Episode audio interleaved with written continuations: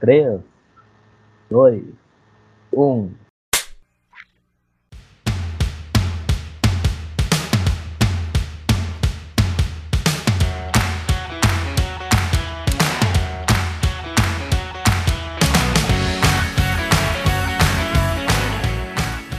Bom dia, boa tarde, boa noite, caríssimos ouvintes.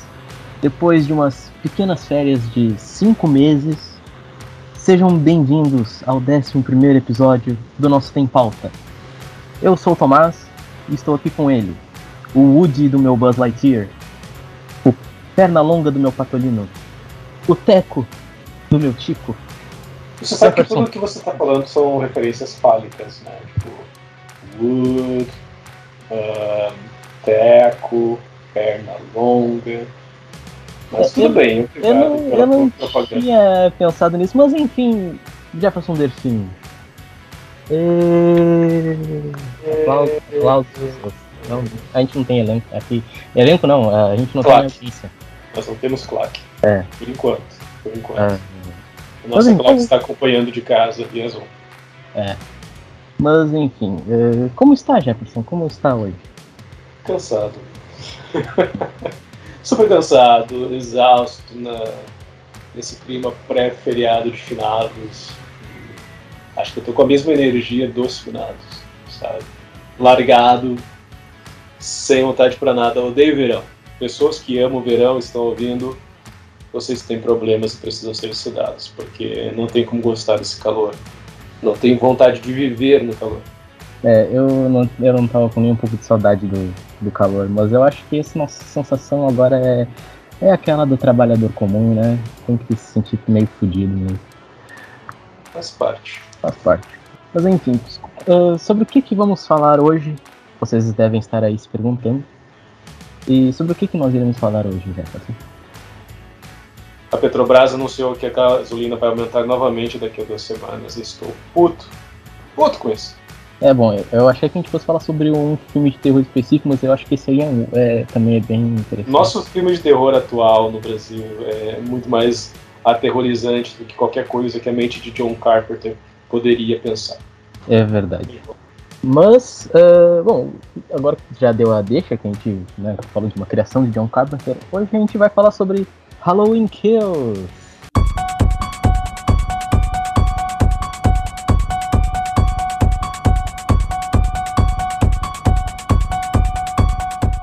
Yeah. Eu fico falando assim como se fosse ter alguém aplaudindo, sei lá. Yay! É meio constrangedor. Mas Halloween Kills, que basicamente é o é, segundo filme, terceiro filme, eu eu não Terceiro. sei, mas é, você tem uma franquia, aliás, você tem uma coisa que a gente pode falar sobre algumas franquias de terror, né? Tipo Halloween e Massacre da Serra Elétrica, é que elas não fazem o menor sentido em termos de continuidade. Então, né, Sim, a gente tá tá falando. esquecendo também os X-Men da Fox. É, mas aí não é filme de terror, aí que Ah. a gente ficar falando de Ah, é. outras coisas. Ah, é, com algumas maquiagens dos primeiros, principalmente do primeiro filme, pra mim é filme de terror nível B, assim. Mas vamos tentar explicar. Halloween começou em 1978 com o filme do John Carpenter. Teve vários outros filmes depois.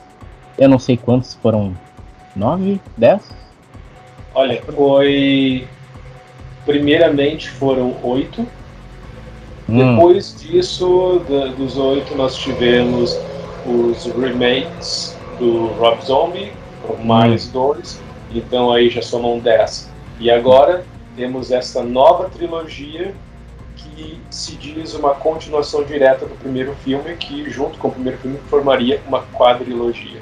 Então, quando essa trilogia nova acabar, nós teremos ao todo 13 filmes na franquia, o que é um número muito cabalístico para uma franquia de filmes de terror. e, e é engraçado que 13 filmes numa franquia e, assim, se a gente for realmente falar assim, de, em termos de história, a gente pode ignorar 10, pelas minhas contas. Eu não sou bom de matemática. Ignorar nove. 9. Então, eh, né, a gente pega o Halloween lá de 78, depois o Halloween de 18, o Halloween Kills agora, e ano que vem o Halloween Ends, que é assunto para o ano que vem. Hoje a gente vai falar sobre Halloween Kills, né? O novo filme da franquia, mais uma vez dirigido pelo David Gordon Green, que tinha feito o Halloween de 2018. E eu não sei por onde ir agora. Vamos atacar o monstro de cara. Tá, peraí. Você vamos... gostou do filme ou não? Ah, o saldo no final, assim, foi assim, ok. Achei ok. Mas. É... Ok. É que, assim, exato, é que comparado com as outras continuações e outros filmes da série, ele é quase uma obra-prima, eu acho, sabe? Porque é, tem muito lixo na franquia do Halloween, assim, tem muita porcaria. Quem não é. ama Halloween Ressurreição? Ai, meu Deus, o nem Halloween começa. que foi uh, dirigido por Boninho.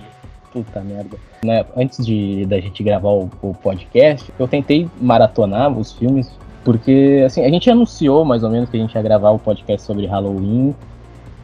Lá, acho que no segundo, terceiro episódio que a gente gravou, quando a gente comentou assim que ah, Halloween seria uma franquia interessante da gente uh, comentar, fazer um podcast e tal. Uh, e desde então isso meio que ficou na minha cabeça, e aí eu fiquei assim, não, quando a gente chegar perto do Halloween Kills, eu vou ter que fazer uma maratona de todos os filmes para poder comentar mais e tal. Porque é, Tomás, para quem não sabe, tem traços de masoquismo no sangue. Então, ah, cara. De sofrer. É, não, Zé, que assim, se tem uma coisa que é um, uma espécie de. Não uma espécie, é um guilty pleasure que eu tenho. Eu, eu gosto de assistir slasher, né, o, o subgênero slasher, que é aquele subgênero de assassino, psicopata, com, geralmente com uma faca na mão, sai matando as pessoas, geralmente adolescentes. Eu acho divertido, não sei dizer porquê, às vezes o roteiro pode ser um lixo, pode ser uma bosta, os filmes, os personagens podem ser os piores possíveis, mas eu ainda assim eu penso assim, não, eu preciso ver esse filme. não assisti, não revi todos os Halloween, assim, eu, eu tinha feito já uma maratona do, da série uns 4, 5 anos atrás, e aí eu realmente eu vi todos nessa época, mas aí dessa vez eu tentei ver uh, o que dava, assim. Então, assim, eu não, eu não assisti os remakes do Rob Zombie porque eu acho que tudo tem limite. Ah, peraí, uma... peraí, peraí. Não digo que os filmes do Rob Zombie sejam bons, mas, pô, se você se deu o trabalho de assistir a Ressurreição... Ah, não, sabe? não, aí tá. Eu não vi Ressurreição, eu não revi Ressurreição. Ah, uh, bom. Não, não, não. Eu, eu fui até antes do H20. Eu assisti o, até o 6. E aí depois direto eu pulei pro, pros mais recentes agora, o do Halloween de 18 e o Halloween Kills. Primeiro porque o H20 eu já vi várias vezes. Então meio que, tipo, ia, não precisaria rever agora, porque ele ainda é um filme que eu meio que sei na minha cabeça já. Uh, o Ressurreição, não. Simplesmente não, gente. Pelo amor de Deus. Não, Olha, eu vou dizer uma coisa. Eu tenho, eu tenho uma teoria. Para mim, uh, o nível de qualidade de cada filme do Halloween pode ser medido através de um único fator: o nível de veracidade, verossimilhança na máscara do Michael Myers. Quanto melhor é a máscara, melhor é o filme.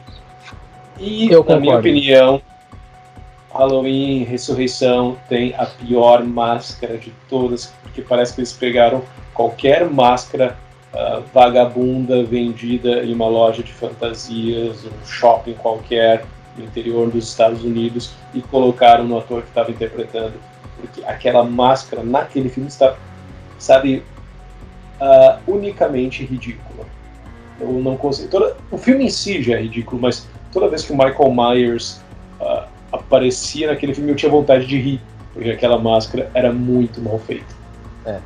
Não, mas eu, uma foi uma coisa que eu fui percebendo, não no, nos primeiros, no 1, no 2, mas no 4, no 5 no 6. Uh, que a máscara do Michael Myers estava muito visível, assim, estava muito. Tava realmente uma, uma peça, assim, de. de era um pedaço de plástico simplesmente na cara do, e não tinha formato de cabeça, sabe? Não era uma coisa. Uh, tipo, era. Mal uma... modelado. Exatamente, não, parecia um quadrado branco na cabeça de uma uhum. pessoa. É, é, uhum. Era isso que parecia. Uh... Ela não tem, não tem queixo, não, não, tem a linha do maxilar. Parece que é um Simpson que não foi pintado de amarelo. É. Ele é um Simpson branco. É. E quando não é o, a máscara o problema, aí a gente pode falar dos filmes em si, que eu até comentei no Twitter que Uh, né, como eu, eu não, não fui ao ponto de ir rever o Ressurreição, então assim, eu me concentrei no 4, no 5 e no 6. Porque ali parecia que estava tendo uh, uma competição para ver quem que o pior filme. Olha, eu vou dizer uma coisa. Apesar de tudo, apesar dos pesares e das escolhas que eles fazem em termos de história, eu gostei do 4 e do 5, mais do 4 do que do 5. Eu gosto da escolha de ter uma criança como protagonista num filme slasher, sabe? Que você uhum. fica ainda mais com medo, do que vai te deixar mais. Uh, sentir mais empatia para um personagem num filme de slasher, mais do que ser uma menina virgem como é todos os outros. Se for uma criança, uma criança que é ainda mais indefesa. Eu gosto, eu já falei isso em outra conversa que a gente teve, eu gosto muito do ponto de virada uh, que tem no final do, do 4, uh, seja ele crível ou não, é um ponto de virada que me deixou, hum, sabe, no, quase saindo da cadeira quando eu assisti pela primeira vez, na ponta, sabe, da, do assento do sofá. Os cinco, acho a história totalmente estapafúrdia. Única sacada que eu gostei foi o fato deles terem feito a menina ficar muda porque ela não pode gritar para pedir ajuda quando está sendo perseguida. E aquilo, para mim, assistindo o filme, por mais que a história do filme fosse ridícula, quando eu estava assistindo o filme e ela tava fugindo do Michael Myers e tinha gente por perto, mas ela não podia gritar para pedir ajuda. Aquilo me dava uma agonia. Então, de certa forma, o filme cumpria. Uh, ele conseguia fazer aquilo que ele se, fazia, se propunha a fazer, que era me deixar angustiado por aquela menina que não podia gritar, pedir ajuda, apesar de eu não gostar da história do filme. Mas essas cenas faziam, uh, cumpriam o seu propósito. Mas, enfim, cara, se a gente for falar sobre problemas, por exemplo, é. Gente, é só a gente pegar o pior da franquia, que na minha opinião é o, o Halloween, que não é Halloween, porque é o Halloween sem Michael Myers, que é o 3. Mas não, vamos falar. Vamos voltar, vamos manter o foco no Halloween Kills. Vamos falar sobre Halloween é, Kills. É. Eu poderia falar muito sobre Halloween 3, mas. É, vamos Halloween ficar no, vez, no Kills. Levando de onde ele nos deixou, o filme começa exatamente do ponto de uh, partida do final do, do Halloween de 2018. Claro, ele começa indo para um flashback que dura acho que o primeiro ato do filme inteiro. Não, acho que, vai... dura, acho que ele dura uns 10 minutos, eu acho. Mas ele meio que funciona com o primeiro ato, porque ele está apresentando os personagens. Porque nesse filme, a família Strode não é protagonista. Esse filme uhum. muda a direção, coloca o foco nas vítimas sobreviventes do ataque de 1978, o primeiro ataque do Michael Myers. Então, o flashback no início do filme meio que restabelece esses personagens que são sobreviventes e daí corta para o presente, onde a gente vê onde eles estão passando a noite de Halloween no presente, uhum. que é justamente onde paramos no Halloween de 2018, após Michael Myers ter sido aparentemente derrotado na casa armadilha de Laurie Strode, que foi um final perfeito. Foi um filme, na minha opinião, perfeito para a franquia porque conseguiu, de 2018 conseguiu atualizar a franquia, mas se mantendo original, uh, se mantendo fiel ao original de 78.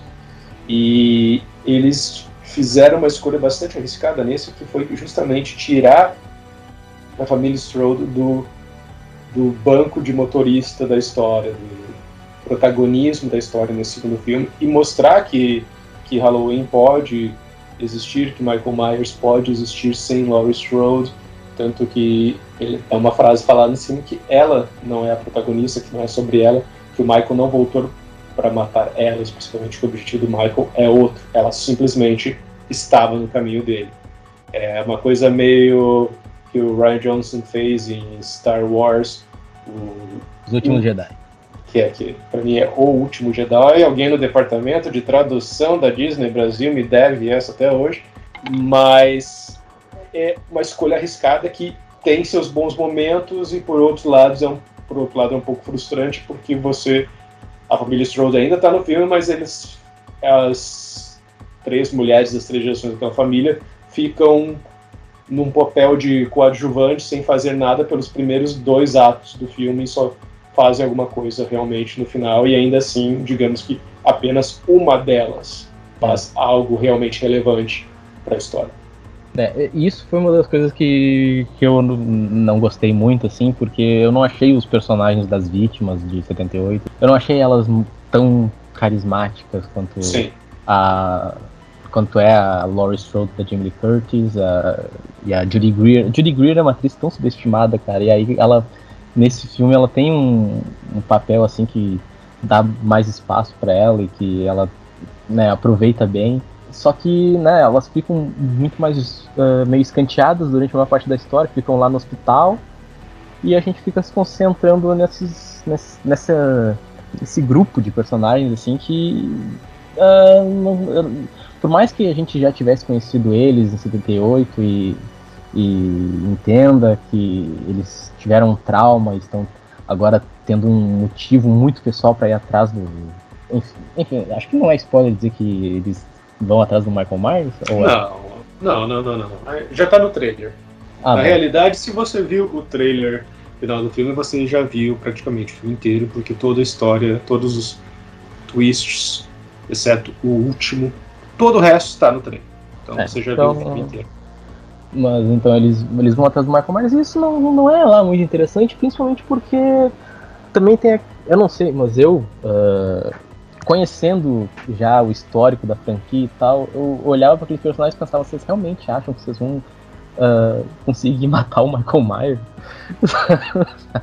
Olha, eu é... gostei disso. Eu, eu acho que.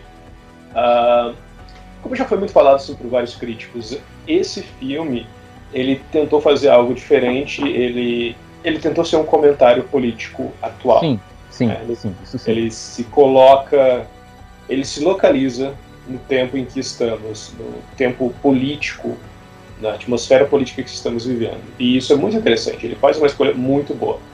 Porém, o que dificulta aqui para mim é esse filme, ele é cheio de boas ideias, mas não estão todas bem executadas. Então, muitas delas, na verdade, ficaram um pouco e algumas bastante aquém do que precisavam ser na realização. Essa ideia do comentário político, eu acho que ela funciona bem até a página 2.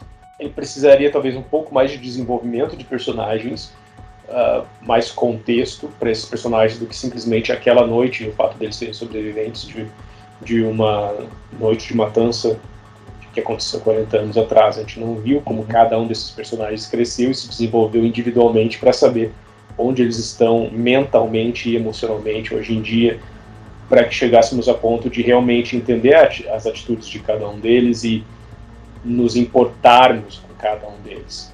Já no, no primeiro filme de dois anos, três anos atrás, um, a gente vê isso nas três Strokes. Elas são bem divididas, o filme dá mais tempo uh, de tela para cada uma delas de desenvolvimento.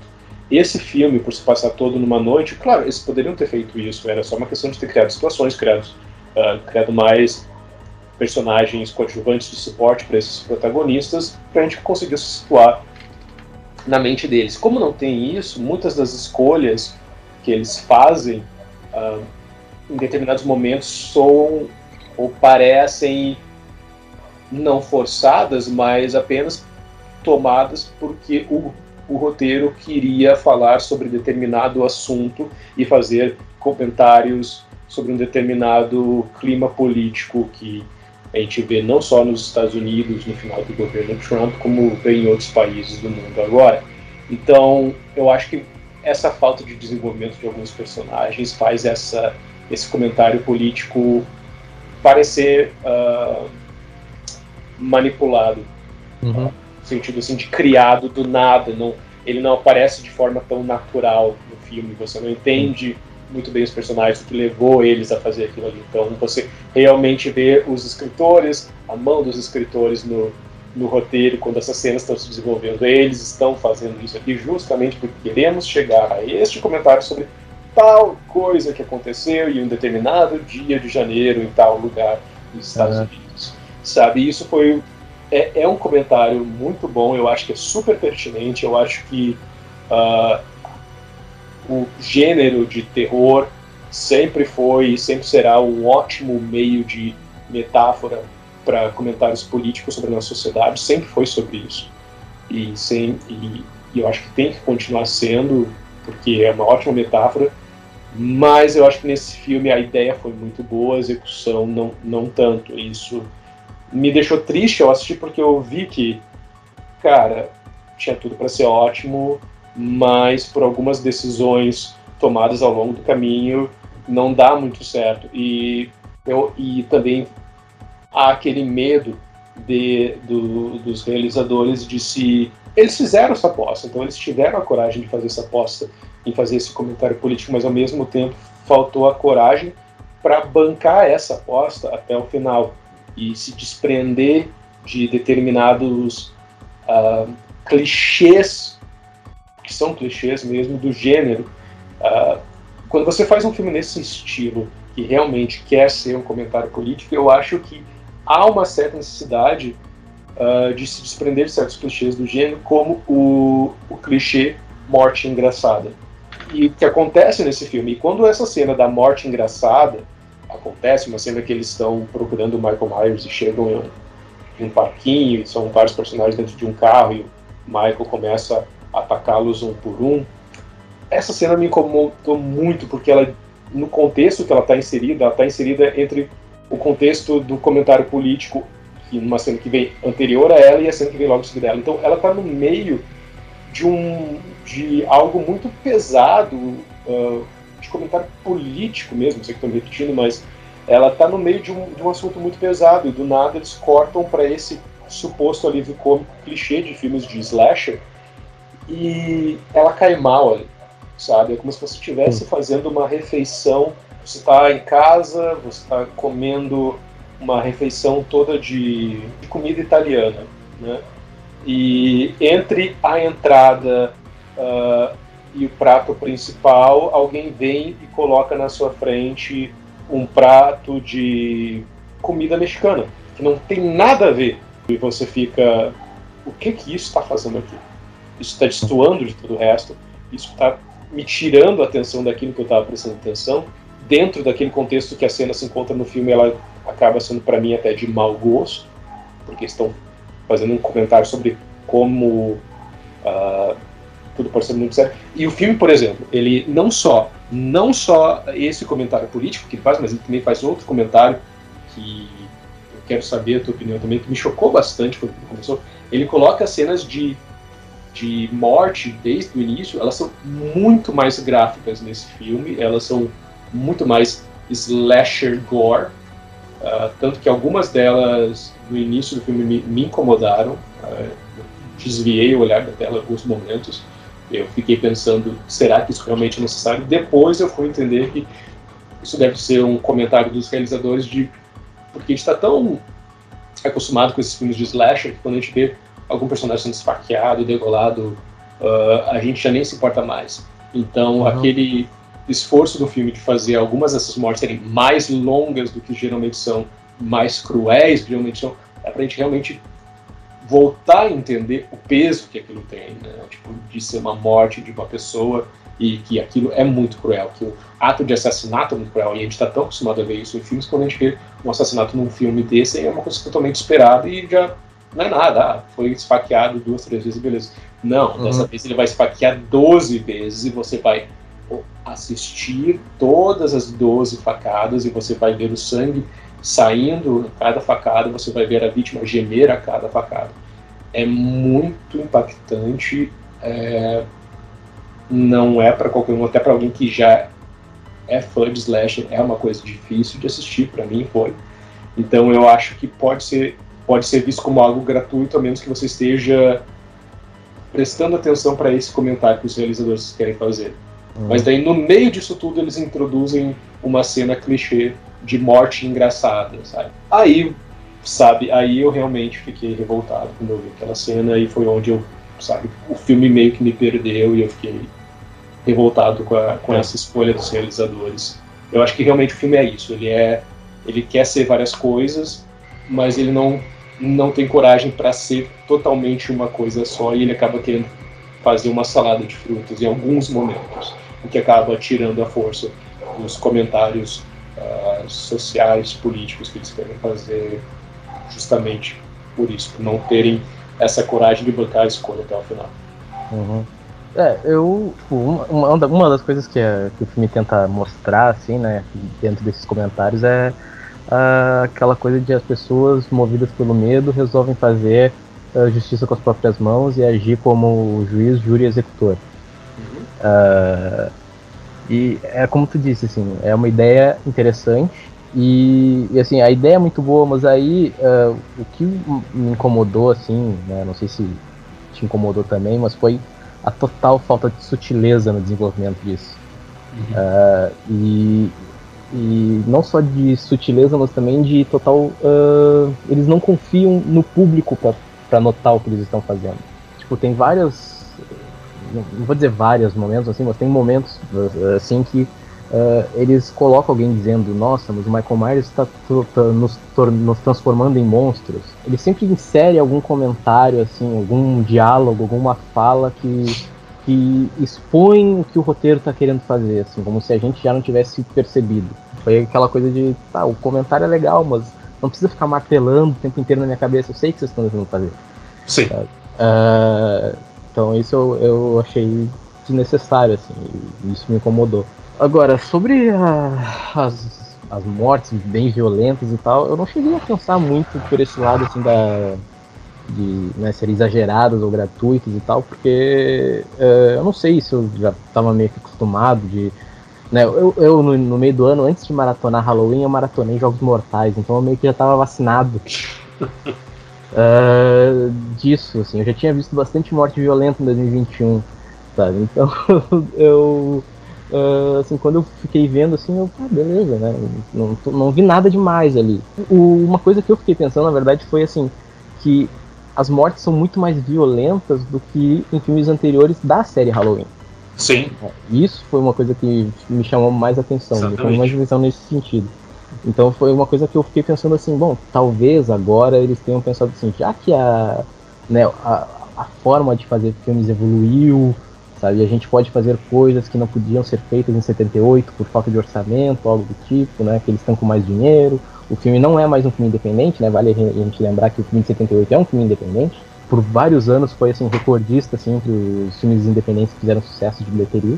E aí esse filme, como tem mais orçamento e mais possibilidades, então eles resolvem não, vamos chutar o pau da barraca e vamos fazer assim, coloca uma serra na mão do Michael Myers, vamos ver o que, que ele faz com uma pessoa. É, eu pensei mais por esse lado. Assim. Mas, uh, sei lá, é, é uma narrativa assim que por um lado ela me diverte como slasher, assim, eu achei assim, legal de, de assistir, assim, e, quando apareciam os personagens da, das Strodes, o filme ganhava pontos. Mas é aquilo, sabe? Como essas personagens interessantes ficam meio escanteadas, o filme acaba tendo um, um ritmo bem irregular. Porque uma hora ele fica interessante, a gente fica lá envolvido, a gente gosta de, de ver aquelas personagens e tal. Mas depois ele tira o foco delas, vai para outro foco que não é lá muito interessante, e aí já cai, sabe? Uh... É. E a, diferença, a dificuldade para mim foi justamente por causa das Strode, especialmente da Laurie Strode, que até então é a personagem que você mais se preocupava, porque ela foi a protagonista nos dois, supostamente dois filmes anteriores da franquia, e nesse filme ela não faz nada a não ser é. paquerar outro doente. outro doente, coitado do cara. É, exatamente, outro paciente no hospital. Então, todas as cenas dela, sem exceção, me deixavam com aquela sensação de essa reunião poderia ter sido em e-mail. Sabe? Que uhum. não, não, a gente não ganhou nada com isso. A gente só perdeu tempo com uma cena inútil para levar a história adiante. Então é uhum. é só para justificar, ah, ela ainda está aqui. Pelo menos eles, eu tenho que admitir, pelo menos eles não fizeram aquela escolha idiota de, ah, ela acabou de sofrer uma cirurgia, mas, mas ela está de pé correndo por aí, fugindo do assassino e esfaqueando ele. E todos é. os filmes, todas as sequências de slasher geralmente fazem. Uh, mas ainda assim, cara, eu acho que teve muitas cenas com ela que não precisavam ter existido. Que, então, usasse esse tempo do filme para desenvolver melhor os personagens que estavam na, na, no protagonismo da história e a gente teria ganho mais. Pontos, o filme ganha pontos para mim por, pelo casal gay que compra a casa de infância do Michael Myers e transforma ela num Dan, sabe? Muito modernoso, muito bonito. Assim, tipo, eu moraria naquela casa.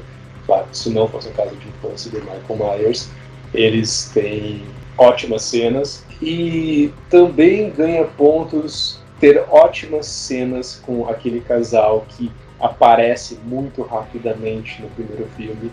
São vestidos de médico enfermeira. e tem hum. mais protagonismo nesse filme. Eu adorei aquele casal. Queria ver mais deles até. O restante, cara, os outros personagens, tirando o namorado de quarto da Jamie Lee Curtis, que é o policial que aparece no flashback, nenhum dos novos protagonistas me empolgou. Eu não, não me importei com nenhum deles e para mim fazia pouco diferente se eles morreriam ou não. Então, é.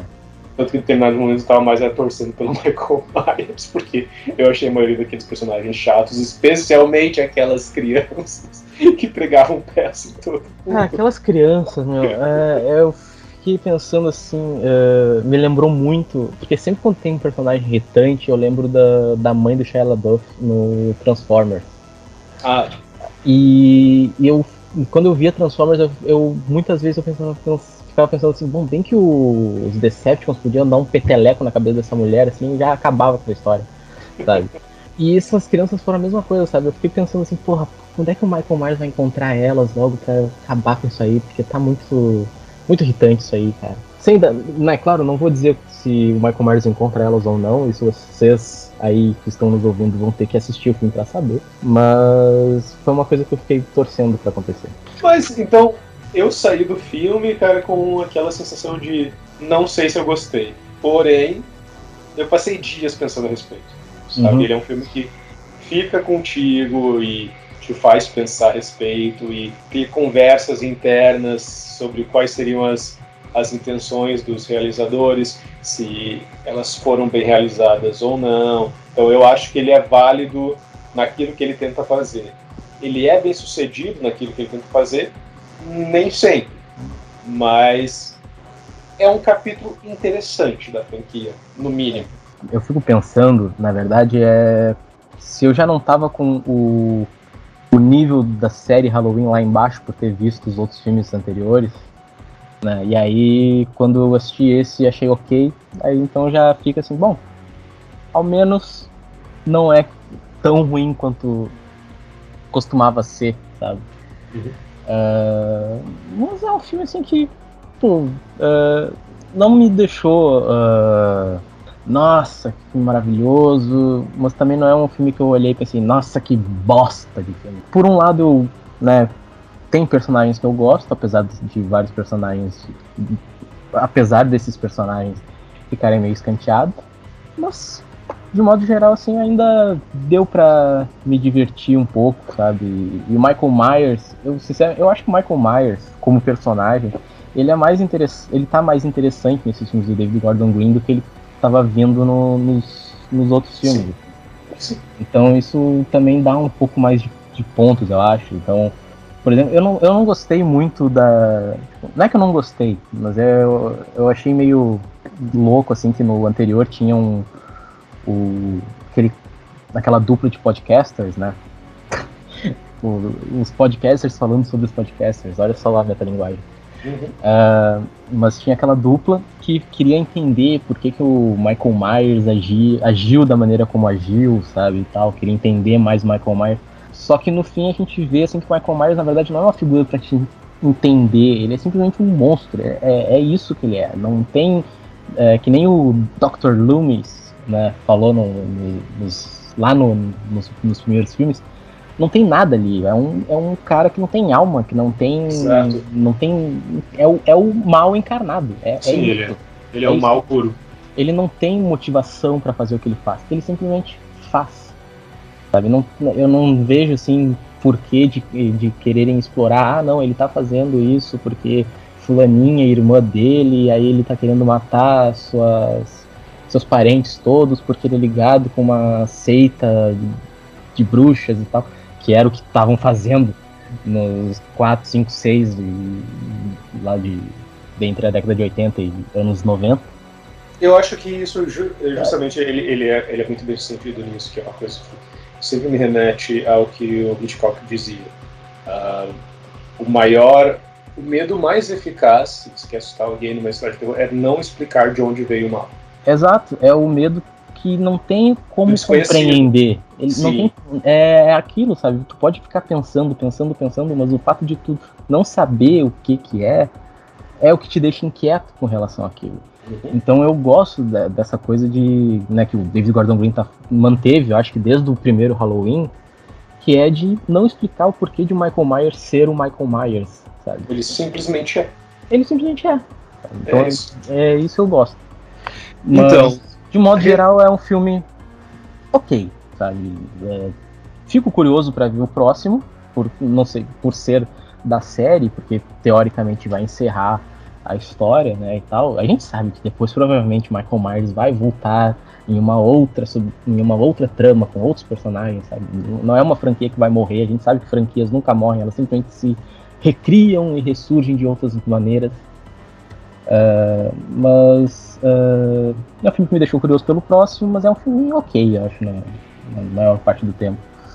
É, pra mim ele, ele sofre do, do comum, uh, da comum síndrome de sequências em que quando você tem um projeto para criar uma nova franquia, você desenvolve o primeiro capítulo dela durante muito tempo para ter certeza que ele vai estar bem redondinho quando estrear dar início a uma franquia nova, e daí depois disso você tem menos tempo para trabalhar na realização das sequências. Então, as sequências, por via de regra, sempre tendem a ser menos redondinhas, menos um, lapidadas do que a, o primeiro capítulo da nova franquia sempre é.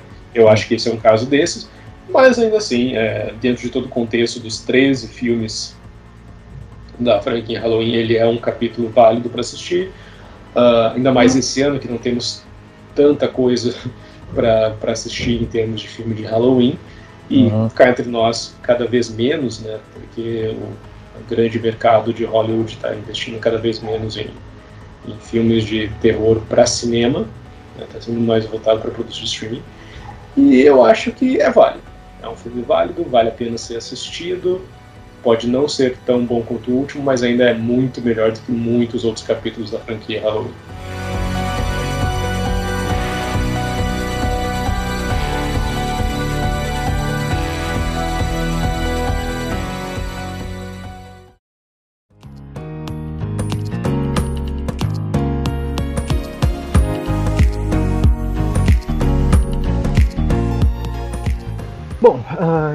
Agora que a gente né, uh, terminou o nosso, nosso prato principal aqui do, do evento, do evento do ano, o retorno do Tem Falta, vamos para a nossa famosa sessão de recomendações. Uh, não sei, quem, quem começa, Jefferson? Eu começo? Tu começa? Pode, pode começar. Posso começar? Então tá, eu vou indicar uma série que. Então, na verdade, eu não sei se eu cheguei a recomendar ela em outros podcasts. Eu acho que não. Mas como ela teve uma segunda temporada agora, e a segunda temporada estreou em agosto, agora já terminou, já terminou no início de outubro, uh, eu acho que se eu já recomendei, vale recomendar de novo. Uh, que é a série Ted Lasso, né, da Apple TV. É Apple TV Plus? Como é que é? Eu não sei agora o streaming. Acho que é Apple TV Plus. Apple TV Plus. Uh, que é a, a série que está fazendo muito sucesso agora, né? É uma, acho que é a principal série de comédia no ar uh, agora nesse, nesses tempos. Ganhou o Emmy agora, no, o último Emmy, ganhou a primeira temporada, levou quase tudo, né? Levou melhor série de comédia, levou melhor ator comédia, melhor atriz coadjuvante, melhor ator coadjuvante, melhor. Enfim, levou. fez a, a, a limpa né, no, no Emmy. Uh, e teve a sua segunda temporada. E é uma segunda temporada que é infinitamente melhor do que a primeira, que já tinha sido muito legal de ver, assim, que, né, para quem não sabe, Ted Lasso é uma série sobre um técnico de futebol americano, né, interpretado pelo Jason Sudeikis, e que o, o, o técnico se chama Ted Lasso. Uh, e ele é convidado para treinar um time na Inglaterra, um time de futebol normal, né, do nosso, do nosso futebol. Né, uh, e e é um time bem. Uh, não é um Manchester City, não é um Manchester United, é um time bem uh, simples uh, da, da, primeira divisão da Inglaterra. um time fictício. E aí a gente vê assim: o, o Ted Lasso é um personagem né, otimista, né, que contagia todo mundo ao redor dele com, com, essa, com essa vibe feliz. E, e, assim, a gente mesmo, como, como público, fica encantado pelo personagem, porque é aquele personagem que a gente tem vontade de uh, pegar e guardar num, num, num potinho, assim, para guardar, assim. Né? É, uma, é, é um personagem divertido e é uma série muito, muito bacana, assim, muito divertida. E na segunda temporada ela ficou ainda melhor, porque ela começou a não só cuidar de, do lado cômico da, da narrativa, mas também dos dramas dos personagens. Ela se aprofundou mais nisso. E a coisa que ela né, mais tocou, assim, que eu achei uh, que ela tocou muito bem, foi em saúde mental. De como uh, os personagens eles podem estar felizes ou supostamente realizados, mas que eles têm seus dramas pessoais que são traumas que eles meio que tentam evitar na maior parte do tempo, mas que é importante uh, eles tentarem uh, não superar, mas talvez administrar esses traumas para poder seguir adiante, assim. Então é uma coisa que a série tocou muito bem nessa segunda temporada, assim. Então é uma série que uma hora tu tá lá rindo das piadas, rindo dos personagens, rindo das dinâmicas dos personagens. Uh, e aí, de repente, tu tá chorando por causa do drama que a gente vê aqueles personagens passando. Então, é, é uma série assim que. É, né, como ela foi exibida semanalmente no Apple TV Plus, foi aquela coisa assim que uh, eu sabia que, menos durante 30, 40 minutos, que foi uma coisa que até que, que mudou na série, que na primeira temporada ela teve episódios de no máximo 30 minutos, e nesse ela já tem episódios de 40, 45 minutos. Uh, mas é uma, uma coisa que eu, né, como ela foi lançada semanalmente, então eu meio que uh, soube assim que ao menos durante 45 minutos da, da minha semana eu ia ter esses, esse, esse episódio para ser aquele meu momento de, de doçura que, que dá um up, sabe? Dá, não, não me deixa meio para baixo assim. então é uma série que eu recomendo muito se vocês não assistiram ainda corram atrás, que vale muito a pena. Tenho quase certeza que a próxima, que essa temporada agora vai fazer a limpa de novo no M. Tá uma série muito boa, né? E é isso aí, essa é a minha recomendação de hoje. Beleza. Bom, a minha recomendação de hoje é Cowboy Bebop, o anime original, que acaba de chegar na Netflix em versão dublada pela primeira vez uh, na história deste país temos ele dublado num serviço de streaming que não uh, um serviço de streaming feito somente para fãs de anime. Ele já tem uma dublagem recente que estreou poucos meses atrás em outro serviço de streaming na Funimation, mas agora ele estreia na Netflix dublado com uma outra dublagem que arrisco dizer até melhor do que a dublagem que ele recebeu na Funimation. E para quem não conhece, Cowboy Bebop é um anime curtinho, só 26 episódios, que se passa em um futuro onde a humanidade espalhou para diversos planetas e a criminalidade subiu muito ao nível de que a polícia já não dá mais conta de prender todos os bandidos e então foi legalizado o esquema de bounty hunters, os caçadores de recompensa, em que pessoas viajam pelo universo caçando bandidos e levando eles para a justiça em, em, troca de uma recompensa. E né, nesse contexto que nós acompanhamos a, as aventuras da equipe da nave Bebop, que são caçadores de recompensa que vão se conhecendo ao longo desses episódios e acabam formando uma família, uma família de misfits, podemos dizer assim. É, algo na vibe de Guardiões da Galáxia, podemos dizer. Guardiões da Galáxia do James Gunn bebe muito na, na fonte inspiradora de Cowboy Bebop, mas Cowboy Bebop tem um um que a mais é mais original, tem uma uma coisa que não dá para explicar, sabe? Tipo, nunca é, existiu outro anime ou outra série com o mesmo estilo de Cowboy Bebop. E tanto que ela está sendo adaptada agora para uma versão live action da, pela própria Netflix, que deve estrear no mês de novembro. Tá batendo na porta já, então para quem quiser antes de assistir a, a série, a versão live action, eu recomendo muito que veja pelo menos alguns episódios, os episódios iniciais da versão original anime. É uma série com uma trilha sonora genial, são histórias geniais. Ela tem histórias episódicas, cada episódio estão atrás de, de uma recompensa. Algumas histórias se estendem por dois episódios. E tem o grande arco dos personagens, os personagens são extremamente bem desenvolvidos ao longo dos episódios. Você vai descobrindo o passado de cada um deles, cada um tem seus traumas do passado e como a convivência ajuda eles a se abrir uns com os outros e começar a confiar mais nos seus parceiros e se tornar a família que eles se tornam ao longo da série. Uh, a trilha sonora é responsável por me fazer ser fã de jazz, como eu sou hoje, porque a, a trilha sonora ela, ela desse, dessa série foi algo realmente fora da curva. Ela quebra as expectativas de quem está esperando ver uma série de ação. Ela também é muito inspirada nos filmes de, de cowboy, como os filmes antigos do Clint Eastwood. Então, quem é fã dos filmes de faroeste do Clint Eastwood geralmente se apaixona por Cowboy Bebop, porque ela é um faroeste no espaço.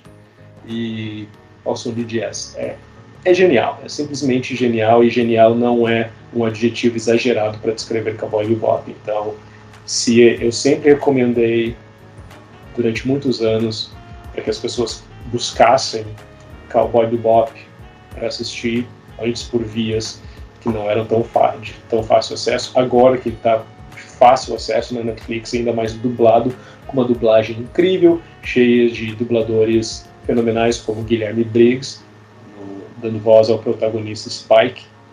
Um, por favor, assistam Cowboy Bebop, vocês vão me agradecer e se agradecer por darem play nessa série. Essa é a minha recomendação de hoje.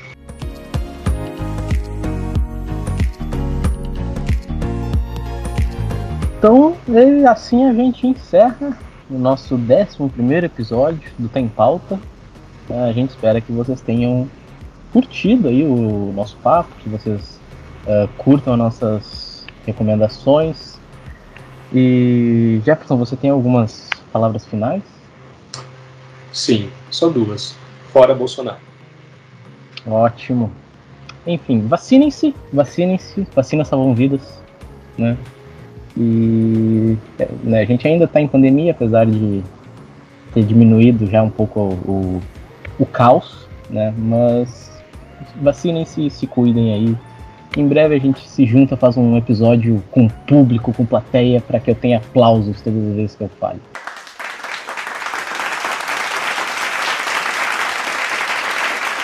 Sonhar não custa nada. É verdade. Uh, enfim.